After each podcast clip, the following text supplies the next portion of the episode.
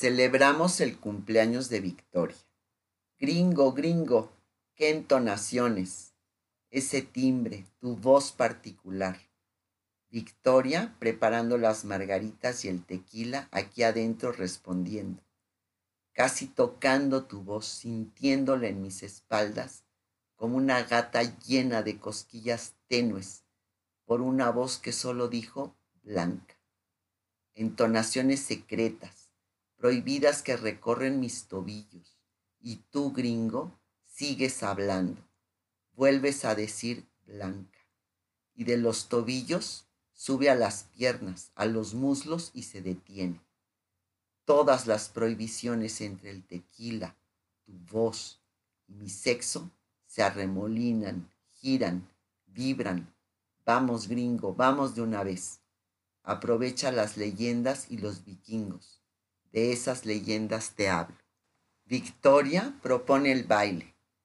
Tus brazos y los míos se alcanzan solos, no necesitan ni llamarse. ¿Para qué? Han desesperado esperando esta disculpa. Se entrelazan con sonidos lejanos. ¿Son gaitas? ¿Coros? ¿También percusiones? ¿Qué sonido sagrado nos permite? Recuerdo si un bandoneón eso fue mucho más tarde y citándome a Bernard Shaw, divertido diste el primer paso. El tango es la expresión vertical de un deseo horizontal. Yo pienso y te pienso horizontal, fuera de mí misma. Por supuesto, la mí misma intrínseca no piensa en nada horizontal y busco tus piernas. Quiero sobre mi muslo un bulto duro que me asegure. ¿Dónde está? Sudas, gringo. Toco ese sudor intuyendo un calvario. Soy yo, no es otra. ¿Quién puede tenerme a mí? ¿Qué temes? Tus brazos de guerrero me aprisionan. Convertir la fuerza en dulzura, entremezclarlas al entremezclarnos nosotros hasta fundirnos. Pero quiero tu sexo de piedra, para que mis alas vuelen esmaltando brillo y dureza. Me muevo, tanteo. Te sea calorado y calenturiento como yo, como me decían en el campo de chica cuando tenía fiebre, calenturienta, donde entonces el esmalte, tu cabeza se pega a la mía, tu barba me cosquillea en el cuello, en el hombro, también en la mejilla, y la tuya quisiera besar mil veces la tengo casi pegada a mí, la merla quizás, como las gatas. Soy la dulce blanca entrando de lleno en el pecado. El baile no es más que una disculpa para los cuerpos. Y tú diciéndome al principio de la noche, serio, yo no bailo, yo abrazo. Y mi sonrisa conocida, formal, abriéndose. Ahora es mi risa más perversa, te juro, gringo, me la desconocía y ella quiere desarticularte, tantearte, hurgarte. Gringo, gringo, estoy a tus pies, con tequila, con calor, con hambre, y tú no te quedas, mi piel suspendida y la pasión en las sombras. ¿Cuál habría sido el resultado de mi incipiente locura si Juan Luis no me hubiese llevado a Río? No es que me muriera de ganas, pero movida por quizás qué culpas, o ya nostálgica de la culposa que aún no era, accedí a una invitación sugerida como una pequeña luna de miel.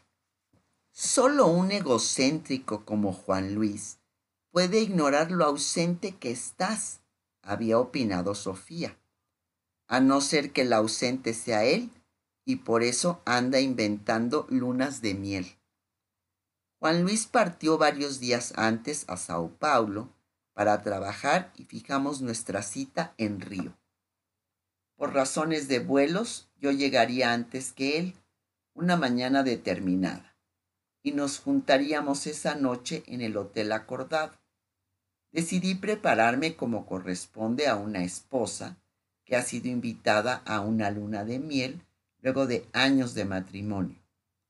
Incluso se lo comenté a Victoria, cuán convencida estaba.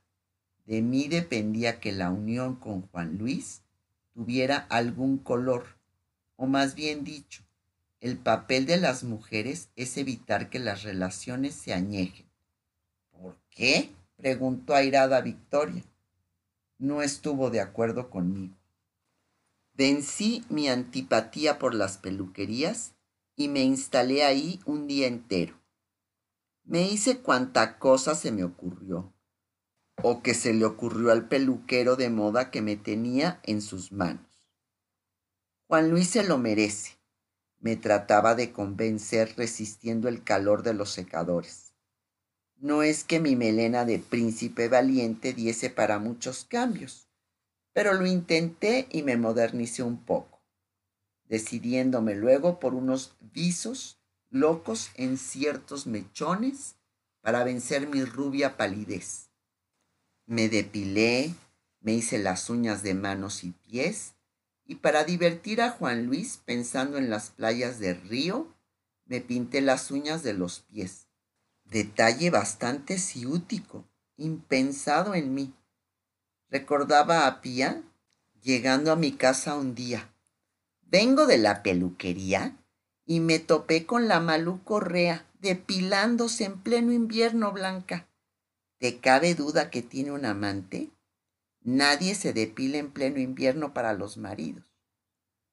Luego partí al General Holley y me probé una tenida de esta nueva seda agamuzada, exactas a las que vi en Nueva York y que no compré por un puro acto de autocensura. Siempre me ha producido pudor gastar plata en mí. Me puse eléctrica de tocarla. Tal era su suavidad. Hasta yo me quedé boquiabierta al verme en el espejo. Me creí del Harper's Bazaar y el toque final de una camisa de dormir. Yo siempre dormía con pijamas o poleras. Elegí una de lo más sexy, escotada y con tiras de raso. Estaba embalada en este juego y me entretuvo. Para ser franca, me vi regia, cosa que nunca me ocurría y eso fue parte de la entretención. Lo esperé un día entero en Río, sintiéndome rara. Yo nunca viajaba sola. La verdad es que casi nunca hacía nada sola, y a las alturas que Juan Luis llegó estaba ya nerviosa.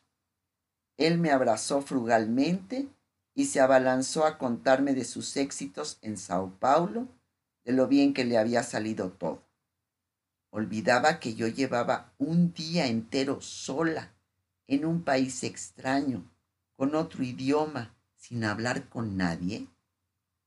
Estuvimos solo unos minutos juntos, él debía tratar algo urgente y me pidió que nos juntásemos una hora más tarde en el lobby.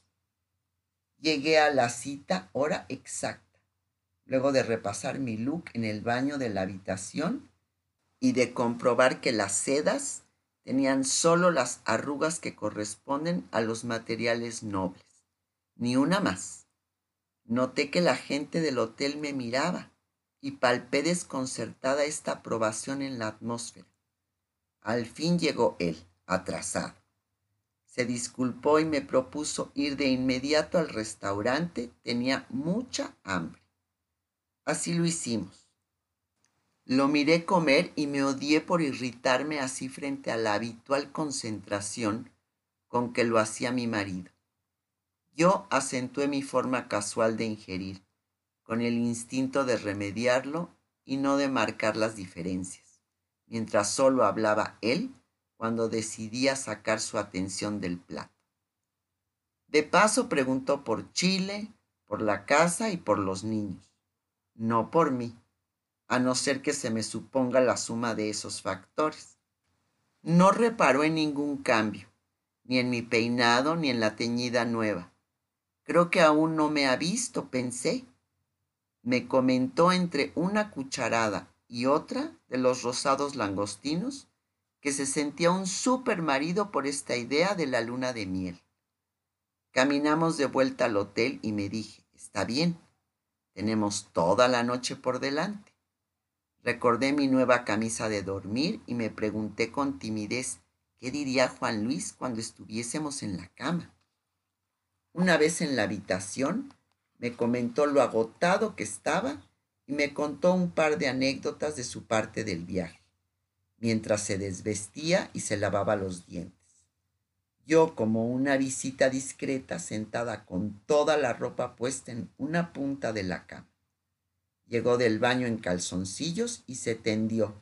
Prendió la televisión con el control remoto, haciendo los zappings habituales. Verdadero símbolo fálico el control remoto, decía Sofía. Priva a un hombre de él y se siente un impotente.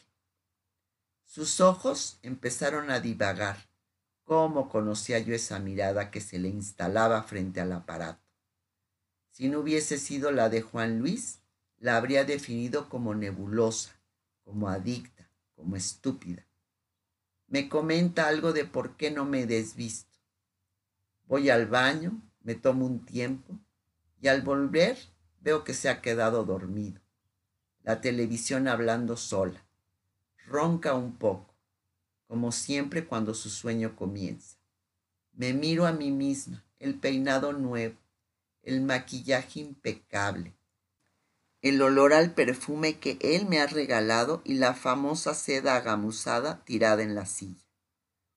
Recordé una helada noche en Chicago, de esas que atraviesan el cuerpo entero, en que lo llamé intempestivamente a la universidad y le dije, Juan Luis, tengo frío. Al poco rato llegó accesando, habría corrido por las escaleras y bajo su brazo el flamante acero de una estufa nueva. ¿Cuántos años habrían pasado? Entonces reparé que luego de diez días de separación y de volar a otro país para encontrarlo, aún no me había besado y no había alcanzado a conocer mi nueva camisa de dormir. Tuve una vaga sensación que mucho más tarde se me concentró como pensamiento, el pensamiento del desapego, el lento derrame del desapego. El viaje a Río actuó de detonante o de licencia. Cuanto más recatada pensaba mientras sobrevolaba la cordillera de los Andes, más debe perdonar el Señor ¿En qué estado de pasión debe encontrarse una mujer como yo para entrar en acción? Sentí que toda criatura de Dios tenía derecho a cederse un poco de autocompasión, unos minutos al menos. Llovía torrencialmente ese día. Me dirigí hacia el centro, desandando el habitual camino Avenida Grecia, San Damián. El gringo a mi lado, bello, tan bello, guardaba silencio. Solo yo sabía que la noche anterior, recién llegada al país y sola, Juan Luis había seguido a Montevideo. Me había encerrado en el cuartito para llorar, como si las murallas del escritorio de mi marido se fuesen a caer encima, a mí, a mí que también cuidé la vida, que tanto me preocupé de controlar a mí que no había hecho otra cosa que vivir en lo diario, dejando allí toda mi energía. Perdida en ellos, mi marido, mis hijos, mi casa, estaba a salvo. Y hoy, hoy, no hay protección que valga. Siento una leve repulsión por esta mujer que desconozco, como si fuese la primera que jamás se encontró en esta situación. Y él, ¿Qué le sucede a él? ¿Qué lo envuelve? ¿Qué lo golpea? ¿Qué lo mueve? ¿Cómo acercarlo? ¿Cuál finura para no atosigarlo? ¿Cuál distancia para no cansarlo? Esto es lo ideal, me diría una escéptica, tener el marido respetable y volarse con el amante dudoso. Pero no soy yo esa escéptica y algo sopla por mi piel algo me susurra que hasta en la pareja más avenida, en lo más recóndito, existe una franja de reserva, de vacilación. ¿O debería encarar directamente la franja de retraimiento y de soledad? Me sobresalté. Era su propia voz la que interrumpía. Hemos llegado. anunció frente a una pequeña calle de adoquines en pleno centro de la ciudad. ¿Quieres subir? La primera vez que me lo ofreció me negué. Igual bajamos ambos del auto y nos despedimos con un casto beso en la mejilla frente a la puerta del edificio, parados uno frente al otro, un poco incómodos. Lo sentí tan alto, me preguntó por qué no subía. Le contesté que no podía hacerlo, esperando que mis escuetas palabras le hicieran comprender toda mi contradicción y me admirara por hacer primar en mí el deber sobre todas mis confusas ganas. Él me miró lejano, nada comprensivo, y me dijo en un tono plano, bueno, si así lo quieres está bien. Dio el primer paso para retirarse, desprendiéndose así en todo sentido. En ese momento, levanté el brazo y le tiré de la manga de su chaqueta. Ademán absurdo el mío, irreflexivo, irracional. Se volvió, me miró y entró en el edificio con una sonrisa. Más tarde me contó, ese gesto de la manga fue decisivo. Por esa razón me volvió a invitar. Miré automáticamente la hora, a punto de comenzar mis discursos mecánicos. Una segunda voz intervino. Juan Luis está en Uruguay. Los niños duermen. Honoria los cuida. Deja que tengan menos madre, había dicho Sofía. No los ahogues. Tía vive en la casa de al lado. En caso de emergencia, nadie te necesita. De acuerdo, subamos. El gringo se enredó con la llave. La puerta tardó en abrirse. Bastante descontrolado lanzó una imprecación. Juan Luis, escena conocida. Respiré. Después de todo, algo en él era común y corriente. Ya en esa pieza tan vacía, cuando vi los innumerables libros entre estantes y pilas en el suelo, con la sola compañía de un estupendo Sony y los discos desparramados, descubrí cuánto había fantaseado con el hábitat del gringo y las ganas silenciadas y acumuladas de llegar a él. Son solo dos piezas, una para mis libros y otra para mí, dijo como disculpándose. Todo parecía vivir al nivel del suelo, la cama, los libros, la música y esas alfombras, casi el único mueble. En ellas me senté y espontáneamente me desprendí de las botas, húmedas por la lluvia. Me pasó una copa de ron colombiano, solo, sin hielo colocó un compact en el equipo diciéndome, es Schubert, enseñándome o advirtiéndome. Y se dirigió al dormitorio volviendo con un par de calcetines de lana gruesa. Se sentó al frente, siempre en el suelo, y con delicadeza me descubrió los pies. ¿Son siempre tan helados? Especialmente de noche. Trini se arranca de mí en la cama, dice que la congelo. Yo hablaba solo de nervios. Él envolvió estos pies con sus manos, dándoles calor. Uno por uno tomó cada dedo, luego la planta y el empeine, produciendo escalofríos largamente olvidados por todo mi cuerpo. Pies de bailarina, dijo. Cuando ya los sintió humanos, me puso los calcetines secos. Me arropas como si fuera una niña eres. En la alfombra respirábamos tan cerca uno del otro. Debes enseñarme un poco de música. No sé nada de Schubert, soy bastante inculta. El gringo sonrió. Más tarde diría, es la limpieza de tus ojos más que tus palabras. Levantó mi mano y me acarició el pelo. Lento, lento. ¿Crees que eso le haga falta a una princesa? Acuérdate, así te pusieron el día que te conocí. Bueno, también a ti te llamaron príncipe.